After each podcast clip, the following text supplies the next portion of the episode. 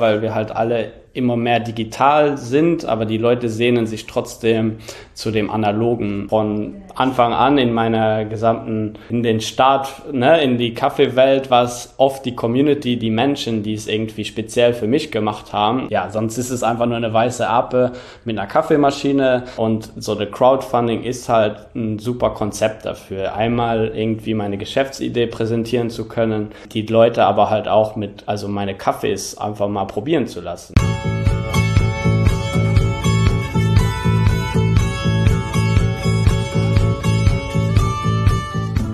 Hallöchen, ihr Lieben.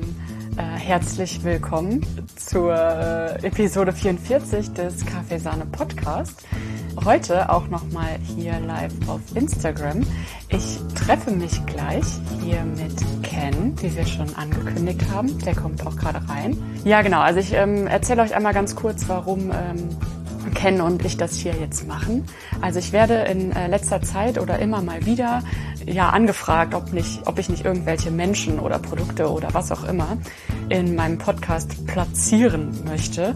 Und äh, bei dem Begriff platzieren denke ich schon immer direkt so, ähm, nein, auf gar keinen Fall. Bei Ken ist es aber so, dass äh, ich gesehen habe, dass er eine Crowdfunding-Kampagne macht, um sich quasi seinen Kaffee-Business-Traum zu erfüllen. Und äh, wir sind darüber ins Gespräch gekommen und dann war ziemlich schnell klar, ja, dafür machen wir auf jeden Fall einen Podcast, weil Ken soll auf jeden Fall eine erfolgreiche Crowdfunding-Kampagne haben.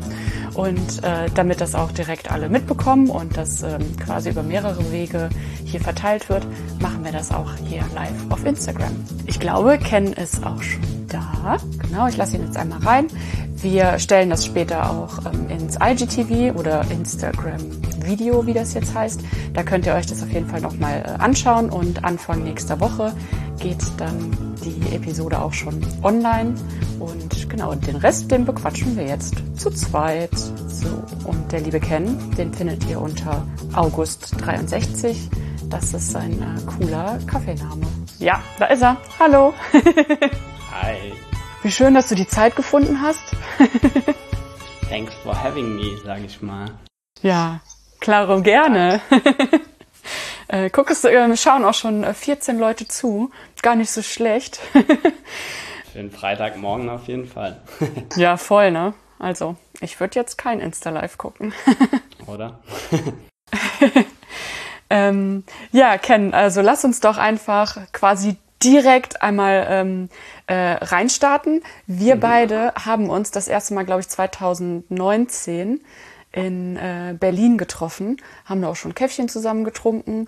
Und eigentlich ist es noch gar nicht so lange her, aber was sich seitdem bei dir getan hat, ist halt mega krass, weil ähm, als wir da zusammen Kaffee getrunken haben, warst du eigentlich noch nur äh, Kaffee-Blogger. Und jetzt bist du einfach Kaffee-Röster.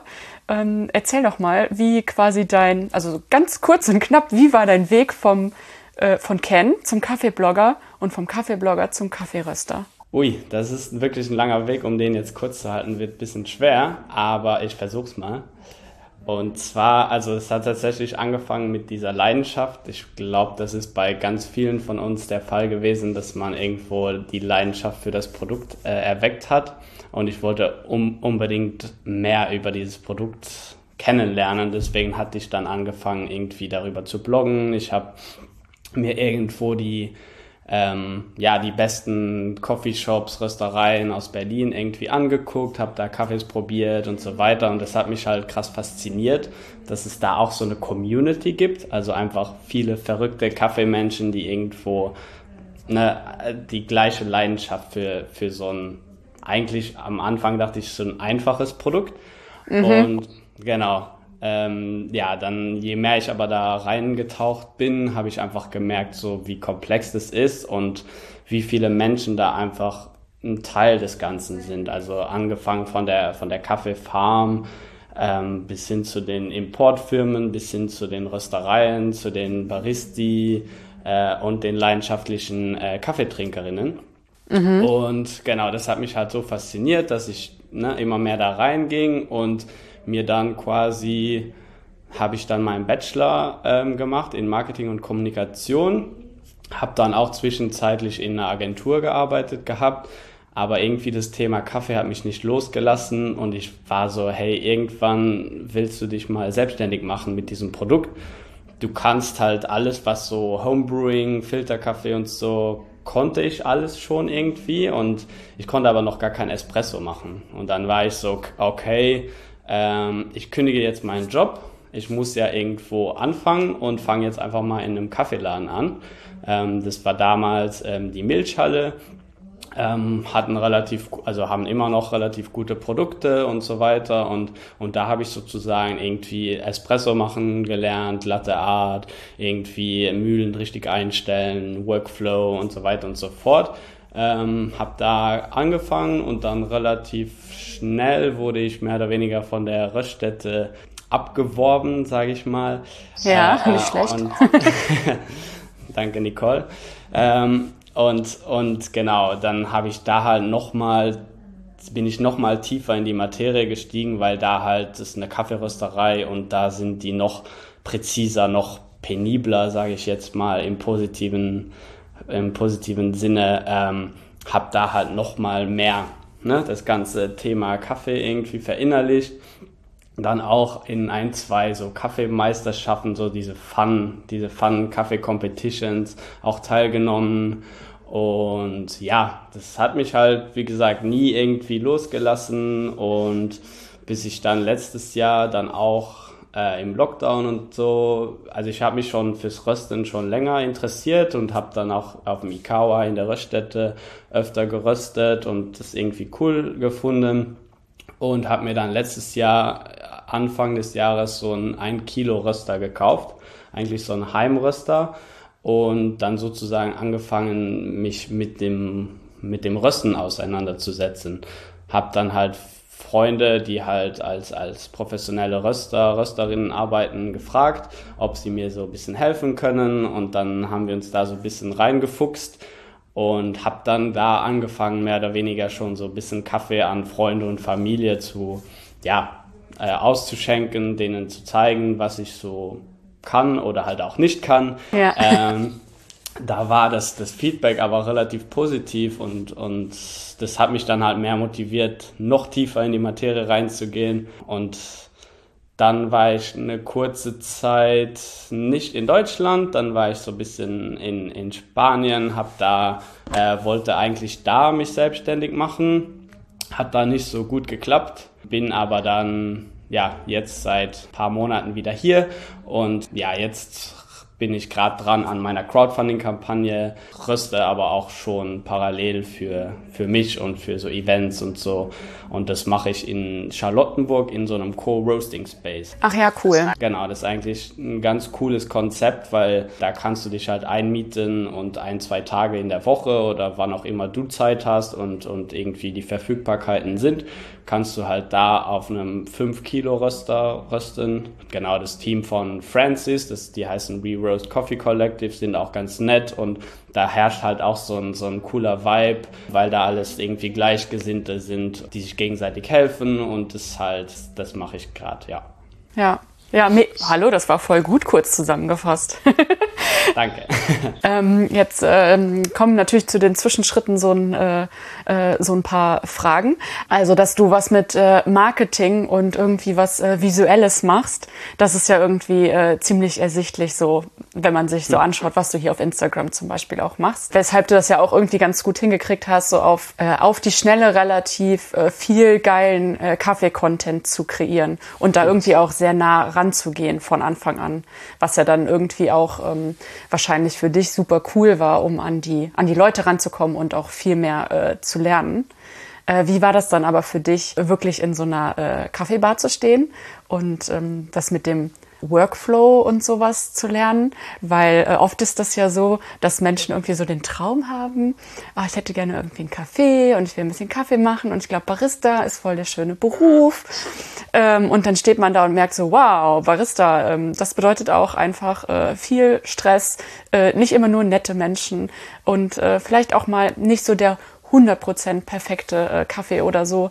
Wie ging es dir da? Also das hast du jetzt schon sehr gut zusammengefasst. Ich meine, äh, mir war das halt super wichtig, dass ich genau das halt erfahre, dass ich halt genau lerne, okay, wie ist es eigentlich, hinter einer Bar zu stehen, acht Stunden Stress ähm, zu haben und so weiter, weil ich wusste genau, dass ne, irgendwie jeder hat einen Traum einer eigenen Bar oder eines Restaurants und so, aber wenn man nie hinter einer Kaffeemaschine stand, kann man das irgendwie nie nachvollziehen, wie es eigentlich ist. Und es hätte ja auch sein können, dass das etwas ist, was mir dann nicht zusagt. Mhm. Und das, das wäre ja trotzdem, wäre ja trotzdem ein Learning gewesen. Aber es kam halt so, dass trotz dem ganzen Stress und dem ganzen, dass das halt mich trotzdem immer noch motiviert hat, weiterzumachen. Und das ist genau das, was ich halt machen will, weil ich würde über mich sagen, dass ich eigentlich ähm, sehr geduldiger Mensch bin, der halt auch mal mit, mit Kunden oder Kundinnen ruhig bleiben kann, wenn die mal halt nicht so ganz freundlich sind oder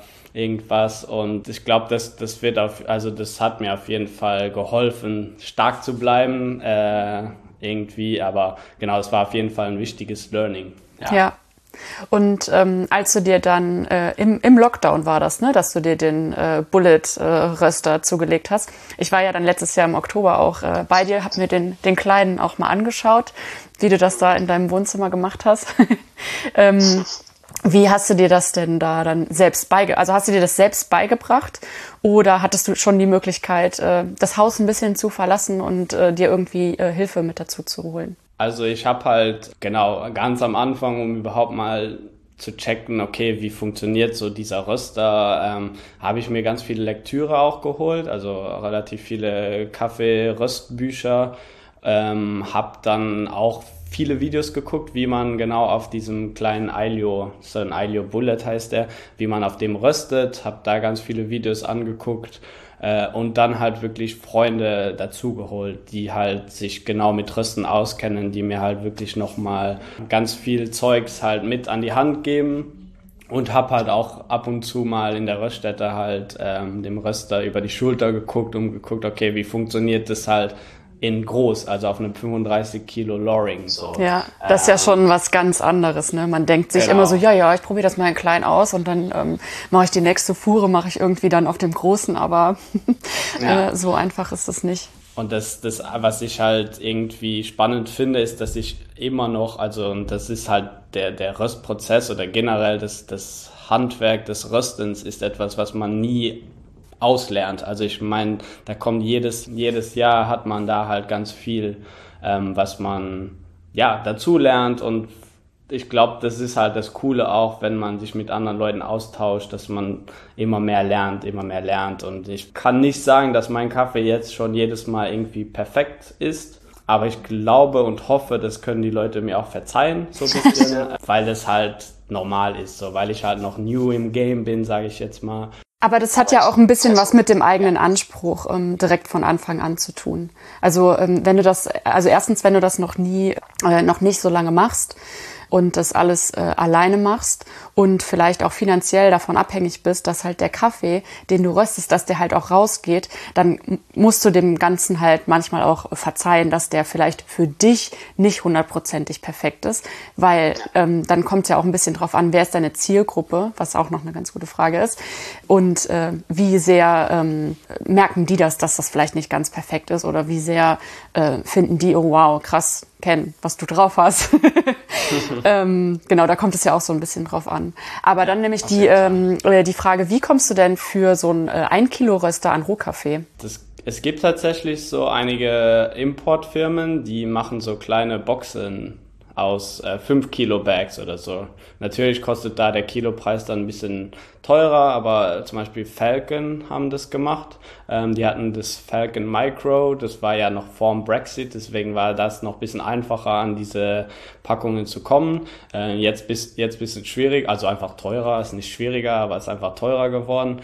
Ja. Ähm, so die, die hatten halt ganz viel so spezielle Kaffees, was halt mega cool war, weil dann hatte ich halt auch irgendwelche so komisch, also nicht komische Fermentationen, aber ganz funky Fermentationen und, und dann, dann konnte man halt ne, irgendwie bisschen was ausprobieren und ich habe ja teilweise, also ich habe ja vor allem halt primär für, für mich geröstet, mhm. so, um das halt immer zu gucken und zu schmecken äh, und um Feedback irgendwie einzuholen. Ähm, das war eigentlich ganz cool. So. Ja, vor allem ganz viele verschiedene Kaffees dann da drin zu haben. ne? Genau. Weil das ist so das, was man, glaube ich, am Anfang äh, gar nicht so auf dem Schirm hat. Ähm, also wenn man sich äh, noch nicht so viel mit Kaffee beschäftigt hat, dass ähm, nicht nur irgendwie die unterschiedlichen Herkunften, sondern halt auch die, äh, äh, äh, wie es angebaut wird, wie es aufbereitet wird und so weiter. Ähm, und dann kommt, Ja. äh, also das röstet sich halt alles anders und dann Espresso-Filterkaffee. Auf jeden Okay, Fall. da können wir jetzt voll ins Detail gehen, machen wir aber nicht. wir wollten das ja ganz kurz nur machen. ähm, Genau. ja, aber, ähm, aber mega cool auf jeden Fall und super spannend. Also, weil das ist einfach das, was du jetzt erzählst, das machen echt viele irgendwie in fünf bis weiß ich nicht wie vielen Jahren. Bei mir hat es irgendwie zehn Jahre gedauert, bis ich an einem Kaffeeröster gestanden habe und die Sachen verstanden habe. Ähm, deswegen äh, Respekt.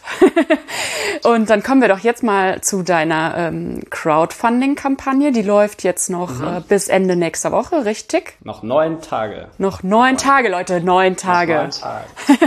Ähm, die, den Link dazu findet ihr bei Ken im Profil. Und erzähl doch mal, wie äh, bist du auf die Idee gekommen, das über eine Crowdfunding-Kampagne zu machen? Soll ich zuerst mal erzählen, was, ist, was ich überhaupt vorhab? Ja, erzähl mal, was hast du vor?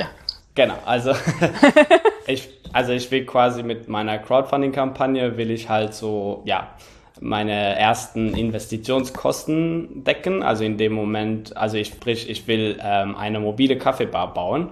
Ich habe mir jetzt vor kurzem habe ich mir so eine Piaggio Ape, so ein Dreirad gekauft. Die will ich sozusagen zu einer mobilen Kaffeebar konvertieren, äh, umbauen. Und genau, um halt auf lokalen Märkten durch Berlin damit rumzufahren, irgendwie meinen eigengerösteten Kaffee zu auszuschenken, zu verkaufen, ähm, aber natürlich auch irgendwie auf Kulturveranstaltungen, Musikfestivals, irgendwo überall da quasi will ich sein, wo es irgendwie coole Menschen gibt und äh, gutes Essen, gute Getränke, will ich halt präsent sein. Genau, die Idee ist es natürlich auch so ein bisschen auf Corporate Events ähm, zu sein. Also genau überall, wo man halt mit einer mobilen Kaffeebar hinkommt, sage ich jetzt mal, quasi mit meinem eigengerösteten Kaffee von, mit August 63.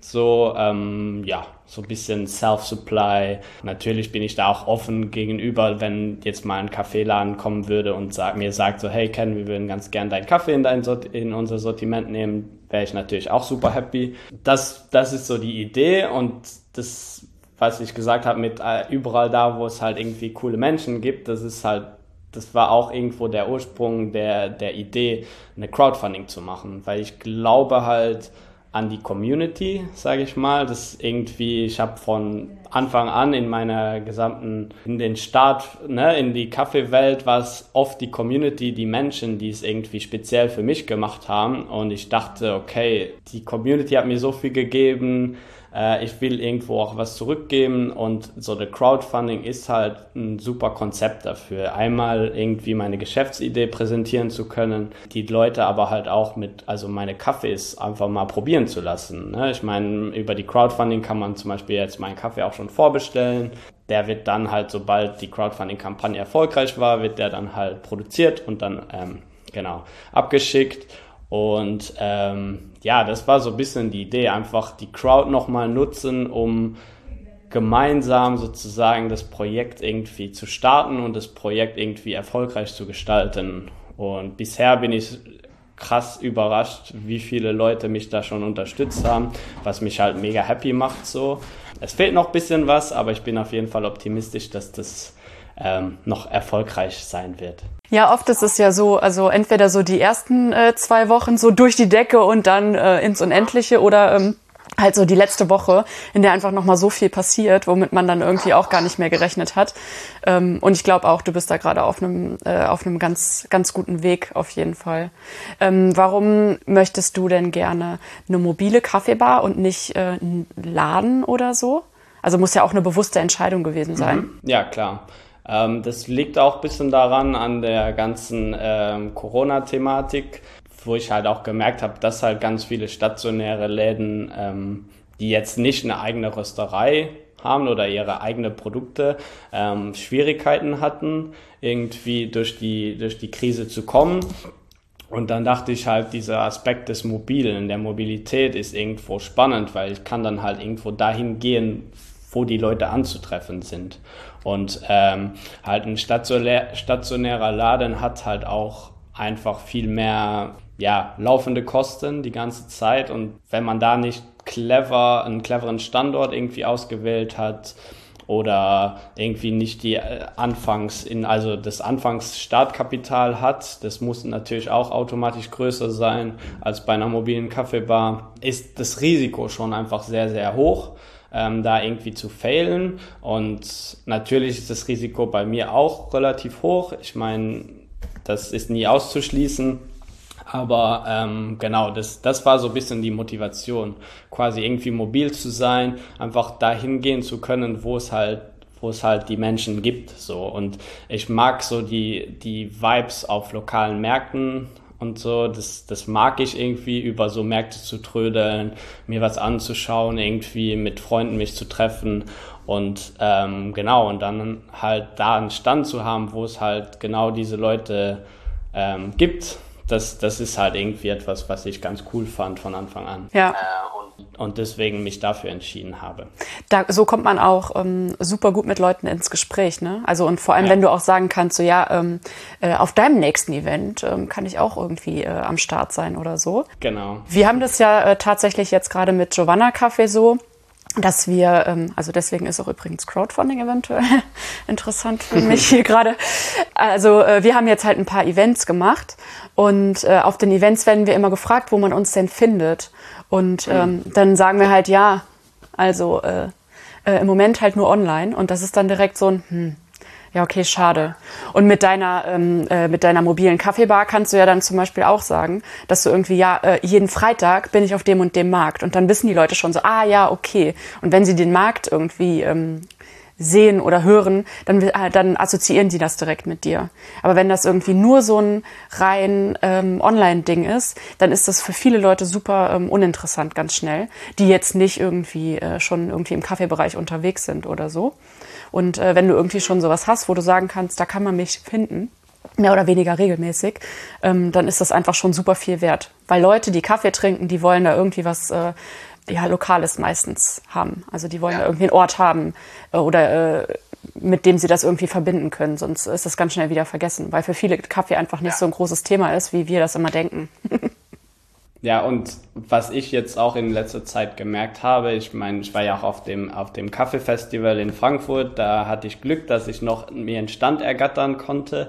Einfach der Kontakt mit den Menschen, einfach über die Idee zu erzählen, über die Kaffees, weil es, es geht ja nicht immer um das, ne, um die perfekte, perfekt aufgebrühte Tasse, so, es geht halt viel mehr oft um den Diskurs, um den, den Leuten irgendwie die Idee äh, näher zu bringen, halt auch zu erklären und zu zeigen, okay, Kaffee kann mal anders schmecken und, und so weiter und so fort. Einfach dieser direkte Kontakt mit den Menschen, das ist halt super wichtig. Das war es noch immer. Ich glaube, mittlerweile äh, ist es sogar noch einen Ticken wichtiger, weil wir halt alle immer mehr digital sind, aber die Leute sehnen sich trotzdem zu dem analogen und irgendwie den direkten Kontakt und auch mal sagen zu können, hey, ja, ich hatte letztes Mal irgendwie einen Schnack mit Ken am Stand und deswegen will ich ihn unterstützen, weil man bringt halt eine Idee oder irgendwie, ja, bringt man einfach den Leuten näher, indem man einfach direkt mit ihnen quatscht. Ja, voll.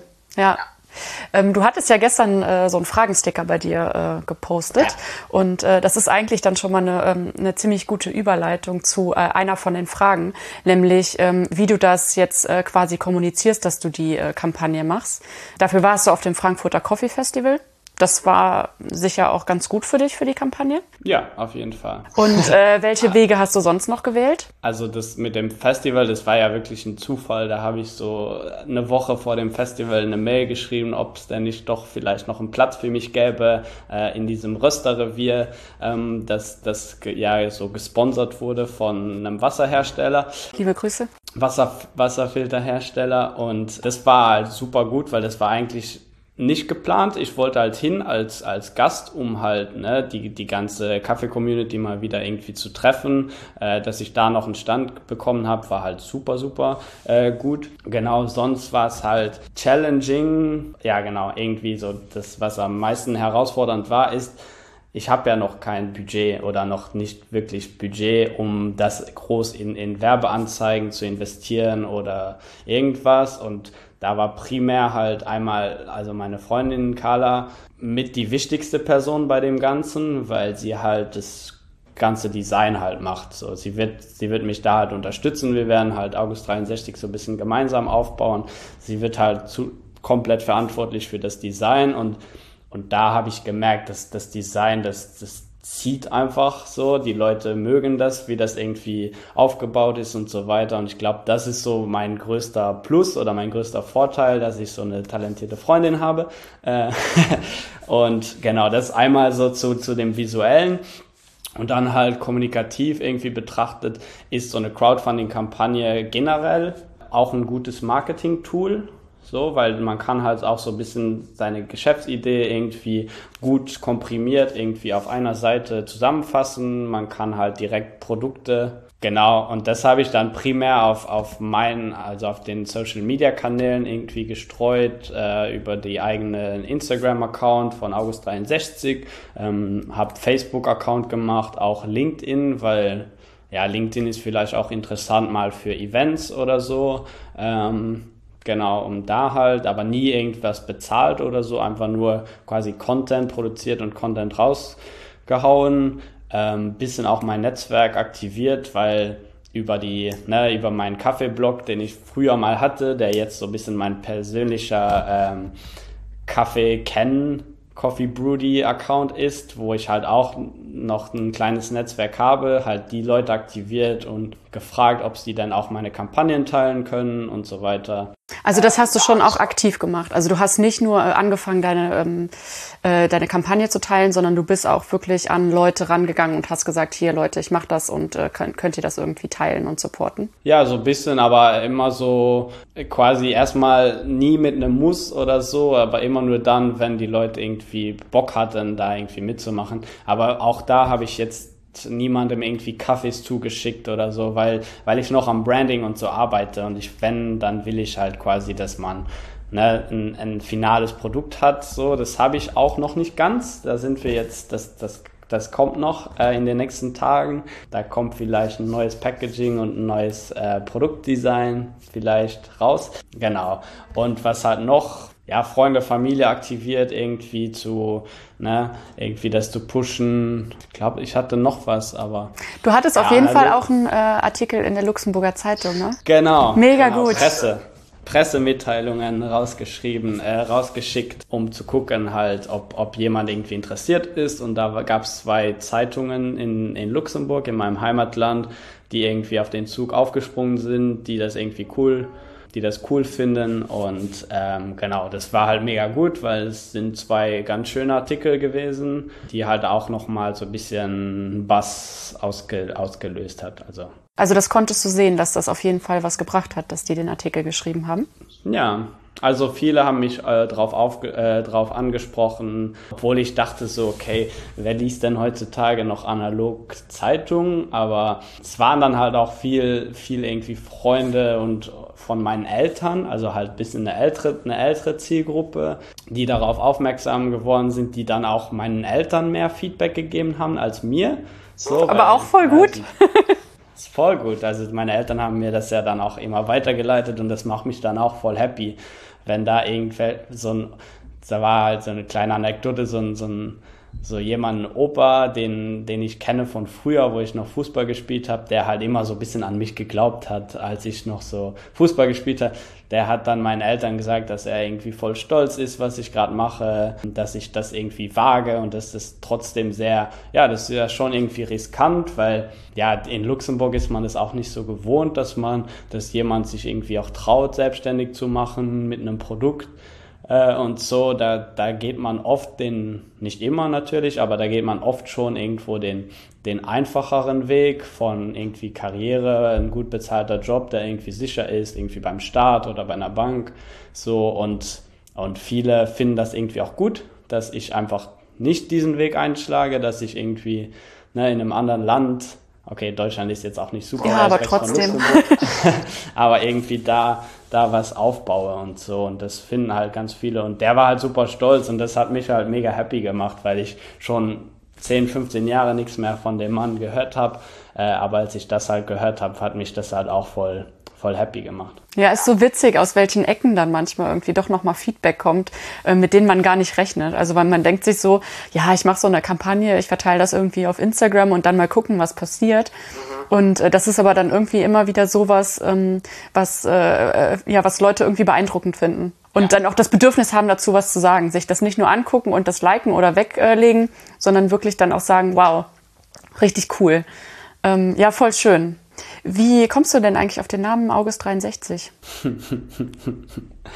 Die Frage der Fragen. Ja. Ähm, ja, das hat so ein bisschen, ich, ich, weiß nie, ob ich es sagen darf, ob ich es sagen soll, ob das gut ist. Ähm, aber ja, an sich, es hat ja wirklich alles irgendwie sozusagen im Wohnzimmer angefangen. Also mit dem Rösten, so quasi diese typische Craft Beer äh, Brewery Story, wo man halt in der eigenen Garage angefangen hat, sein Bier zu brauen. So war das bei mir mit dem Kaffee ähnlich. Und ja, mehr dazu sage ich nicht. ich okay. Ja, kann ich das ja zusammenreimen, von wo der Name vielleicht kommen könnte. Äh, so viel kannst du auf jeden Fall sagen. Das äh, ist, glaube ich, okay. genau, so viel kann ich dazu sagen. Der Rest muss ja auch ein bisschen mysteriös bleiben. Voll, das ist sehr wichtig, auch beim äh, Markenbildung. Äh, wonach hast du denn deine ähm, Crowdfunding-Produkte ausgewählt? Weil das finde ich ist echt auch immer so ein äh, Ding. Wie macht man das? Was ähm, setzt man da für Preise? Also was muss man auch für Preise setzen? Weil es ist ja meistens doch ein bisschen ähm, höherpreisig, als es wahrscheinlich nachher im Online-Shop oder sowas landen würde, ähm, denke ich jetzt mal, weil es ist ja bewusst so gestaltet, dass was für dich auch übrig bleibt. Klar, ja. Ähm, das war nicht einfach und jetzt im Nachhinein sehe ich ja auch so ein bisschen, okay, was, was mögen die Leute, was wollen sie buchen, wie viel wollen sie ausgeben dafür. Ähm, ich hatte mir bei einigen Sachen auch gedacht, dass das vielleicht besser klappen könnte. Ähm, das heißt, es ist so ein bisschen ein Prozess. Man muss sich halt so ein bisschen überlegen, okay, welche Produkte werde ich halt auch irgendwie in Zukunft anbieten äh, und es dann halt damit irgendwie abgestimmt sein, dass man halt schon eine Richtung hat. So, es muss ja nicht heißen, dass man die Produkte nachher wirklich ins Sortiment so nimmt, wie man die, das in der Crowdfunding macht. Aber man kann da auch so ein bisschen quasi das so ausprobieren, ne? was halt irgendwie auch ganz gut ist.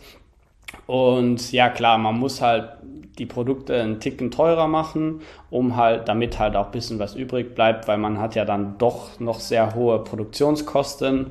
Das heißt, falls wir auf diese 12.000 Euro kommen, ähm, bleiben halt 12.000 nicht bei mir. So, da, da gehen halt drei bis dreieinhalbtausend in die Produktion. Ähm, ne, der Kaffee ist, der, der Kappen, der T-Shirts irgendwie. Dann gibt's natürlich auch bisschen mehr symbolische Dankeschöns. Da geht halt, da kommt halt mehr Geld bei mir an. So. Ähm, das heißt, man muss so ein bisschen einen Mix aus den Produkten, die man halt mal anbieten will, und halt irgendwie Merch oder symbolische Unterstützungen machen, weil ja, es gibt viele Leute, die wollen halt einem einfach nur ein bisschen, also Geld geben, quasi als Spende unter, unter Anführungszeichen. Äh, andere wollen natürlich auch ein Produkt so und das finde ich halt super, dass man die Möglichkeit hat, das alles irgendwo zu machen. Ähm, genau. Und wenn man halt die Produkte und so die Range an, an verschiedenen Preisen irgendwie erstellt, muss man halt auch bedenken, man muss halt auch auf die Summe quasi kommen, die man anstrebt. Ne? So, ähm, man kann halt, ja, wenn man das halt irgendwie nicht mit berechnet, so kann das Projekt vielleicht erfolgreich sein, es trotzdem aber nachher scheitern. So, bei mir wird es also auch super sportlich, muss ich sagen. Auch wenn ich jetzt die 12.000 erreiche, ähm, muss ich sehr, sehr, sehr gut überlegen und mir planen, mit wem ich wie zusammenarbeite, um halt die mobile Kaffeebar ähm, wirklich zu realisieren, weil ich habe das schon sehr knapp gerechnet. So. Deswegen 12.000 ist so, so kritisch so, aber natürlich, das, damit kann ich auf jeden Fall schon was anfangen. So. Und, und das Coole ist ja, die Leute können ja dann auch, indem sie mich unterstützen, auch direkt meine Produkte auch probieren. Mhm. Was ja dann auch direkt wieder Werbung ist, ne? Also, ne? Genau, das sind ja potenzielle Neukunden dann ja auch irgendwo, ähm, was, was ja halt super ist, ja. Ja. Was musst du denn alles an der Ape machen? Oder was möchtest du machen?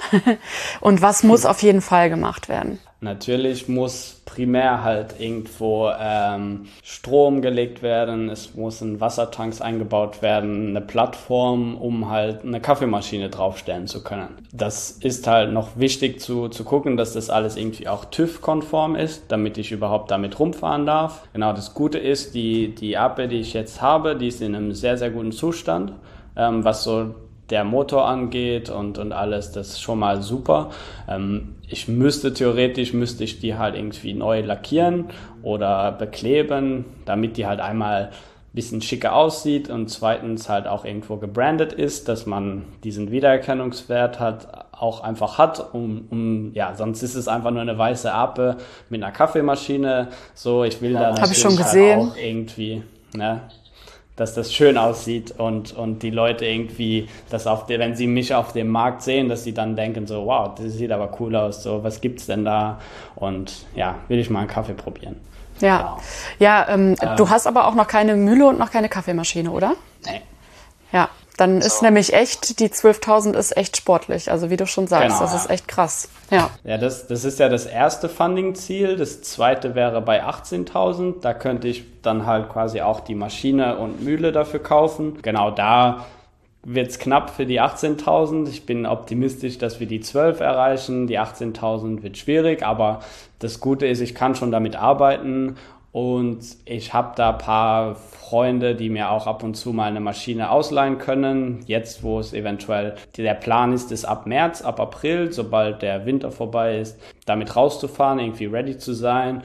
Und bis dahin hoffe ich, dass da auch schon ein bisschen Geld zusammenkommt, dass ich das dann halt auch vielleicht nicht direkt kaufe, sondern irgendwo miete, so eine, eine Kaffeemaschine oder lease oder wie auch immer, dass, ja, dass ich halt quasi trotz allem irgendwie Kaffee zubereiten kann. Sonst mache ich halt nur ha Handfilter. auch ganz schön, macht auch nicht jeder. Ja. USP. Ja, aber du machst ja jetzt quasi auch schon äh, immer mal wieder Events und so, ne? Also und das funktioniert ja auch gerade noch ohne äh, Kaffeemaschine, weil es gibt ja einfach auch viele, die äh, so Sachen verleihen und so weiter. Also wir machen ja jetzt zum Beispiel auch Events, wir haben noch keine eigene Mühle, äh, die leihen wir mhm. uns halt im Moment immer. Und das funktioniert genau. erstmal. Das ist halt immer noch so ein ähm, ja, noch ein bisschen mehr Organisation und so, ne? Also genau, einfach ein bisschen ein anderer Aufwand, als wenn dann halt wirklich alles steht und alles dir selbst gehört. Ganz genau. Ja, das Gute ist halt, dass zum Beispiel jetzt ähm, hatte ich letztens auch ein Event in Berlin. So, dann habe ich dann halt irgendwie äh, jemandem vom Labazocco geschrieben und dann von meiner alten Arbeit von der Röststätte. Dann bekam ich da eine Mühle geliehen und äh, eine Maschine gestellt, was halt ne, super ist, weil ja, dann, dass man da auf die Community zurückgreifen kann, die einen ja auch irgendwo unterstützen wollen, dann halt mit, mit ab und zu mal eine Maschine ausleihen und so, was halt, ja, was ja. super ist. Und ich glaube, das behält man ja dann auch immer im Hinterkopf, wenn man mal sich dann eine Maschine auch zulegen will. Wo man die dann wow. besorgt. ja. Potenziell, genau. ja, voll gut. Was passiert denn, wenn, äh, wenn du die 12.000 nicht erreichst? Ist es dann wirklich so, dass, äh, dass du dann keinen Zugriff auf diese ganzen Moneys hast, die mhm. da jetzt schon zusammengekommen sind? In der Theorie ja. Ja, also nicht nur in der Theorie, sondern auch in Realität. Wenn wir nicht auf die 12.000 kommen, dann kriege ich halt tatsächlich nichts, weil das Geld äh, ist erstmal nur bei den Leuten blockiert auf ihren Konten. Deswegen kann man auch nur per Lastschrift und irgendwie Kreditkarte, weil es wird nicht vom, vom Konto abgezogen, sondern das, genau, das ist blockiert und sobald dann die 12.000 erreicht sind, wird das Geld halt freigegeben und dann kriege ich das dann irgendwann mal, nachdem die, die Start Next Plattform sich auch, äh, die nehmen halt auch einen Prozentsatz und der, der, der Finanzanbieter von Start Next, also die haben so eine Partnerschaft mit jemandem, die nehmen sich dann auch nochmal ein paar Prozent. Das heißt, ich, ich kriege auch nicht die 100 Prozent. Ja, ist krass, da musst du halt auch alles mit einrechnen und so, ne? Ja. Genau, ja. Und ähm, ja, das heißt, wenn das jetzt nicht erreicht wird, dann kriegt ihr leider keine Dankeschöns und ich leider kein Geld. Aber wir gehen ja davon aus, dass das, äh, also das wird noch. Hoffen, also die, ja. die nächste Woche wird krass, Ken. Kann ich dir, ich ver hoffe, verspreche ich, ich dir jetzt hier einfach. Also so viele Herzen, wie ich hier am Anfang im Live gesehen habe. Ähm, äh, du hast sehr viele ähm, äh, Supporter ZuhörerInnen hier. so, ich habe noch zwei Fragen und dann sind wir ja eigentlich auch schon, dann sind wir langsam durch. mhm. ähm, wie wir schon gesagt haben, das geht immer super schnell, die Zeit.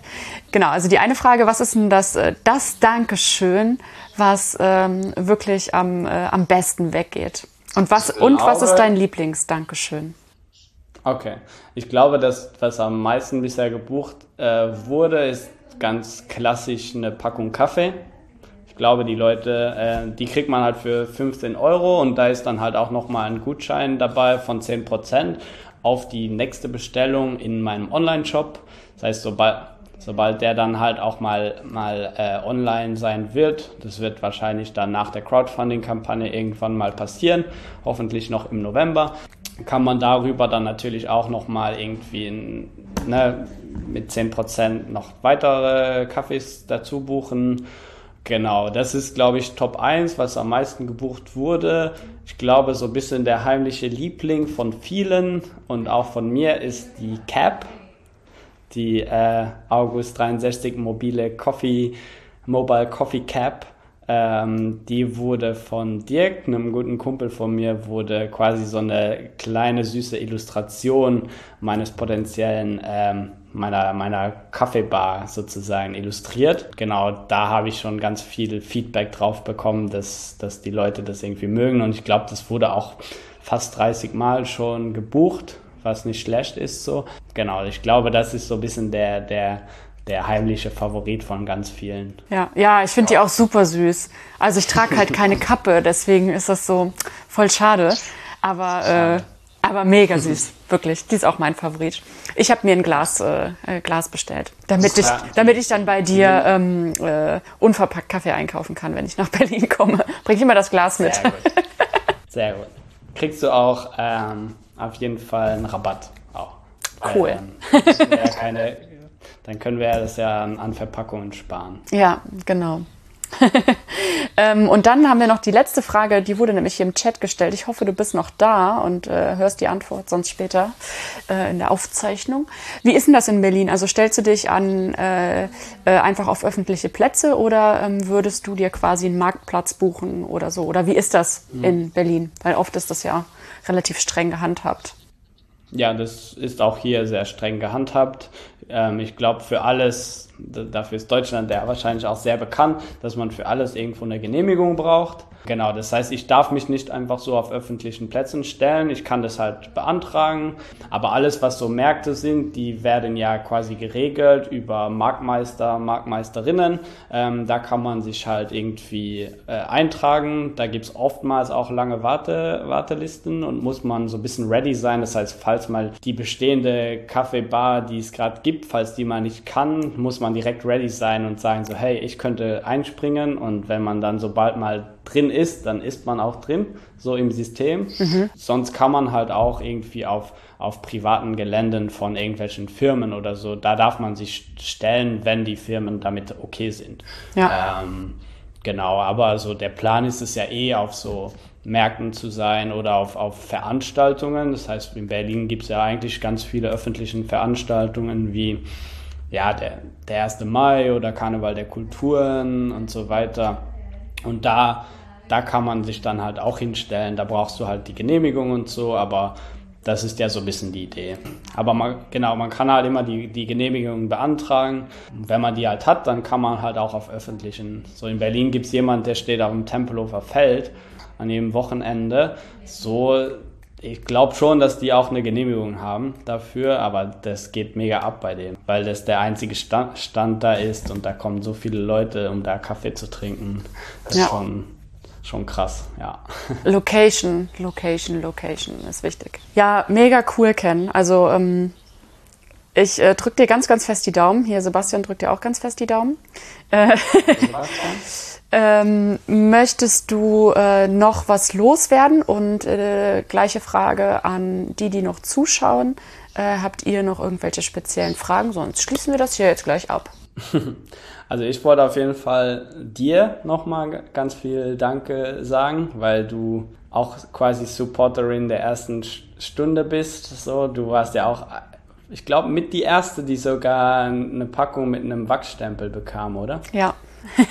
Also auf jeden Fall, also dass du, wir sind ja sozusagen auch Teil dieser Kaffee-Community ähm, und es darf den Leuten will ich allen danken sagen, aber dir speziell, weil du halt auch gesagt hast, hey, dann lass uns auch den Podcast machen. Wir hatten das ja schon oft irgendwie im Sinne, dass wir mal einen Podcast irgendwann in Zukunft aufnehmen, aber du meinst mal, wenn du mal was hast, was du wirklich so, was man wirklich so konkret hat, so, und das hat ja dieses Mal dieses Mal ist es ja schon sehr konkret, das, was ich vorhab. Und deswegen ähm, dir erstmal Dankeschön äh, und auch jeden, der, der oder die schon irgendwie in meine Crowdfunding ein ähm, bisschen was als Dankeschön gebucht hat äh, und auch an alle, die, die das hoffentlich nach dieser Aufnahme und nach dem Podcast äh, noch tun werden.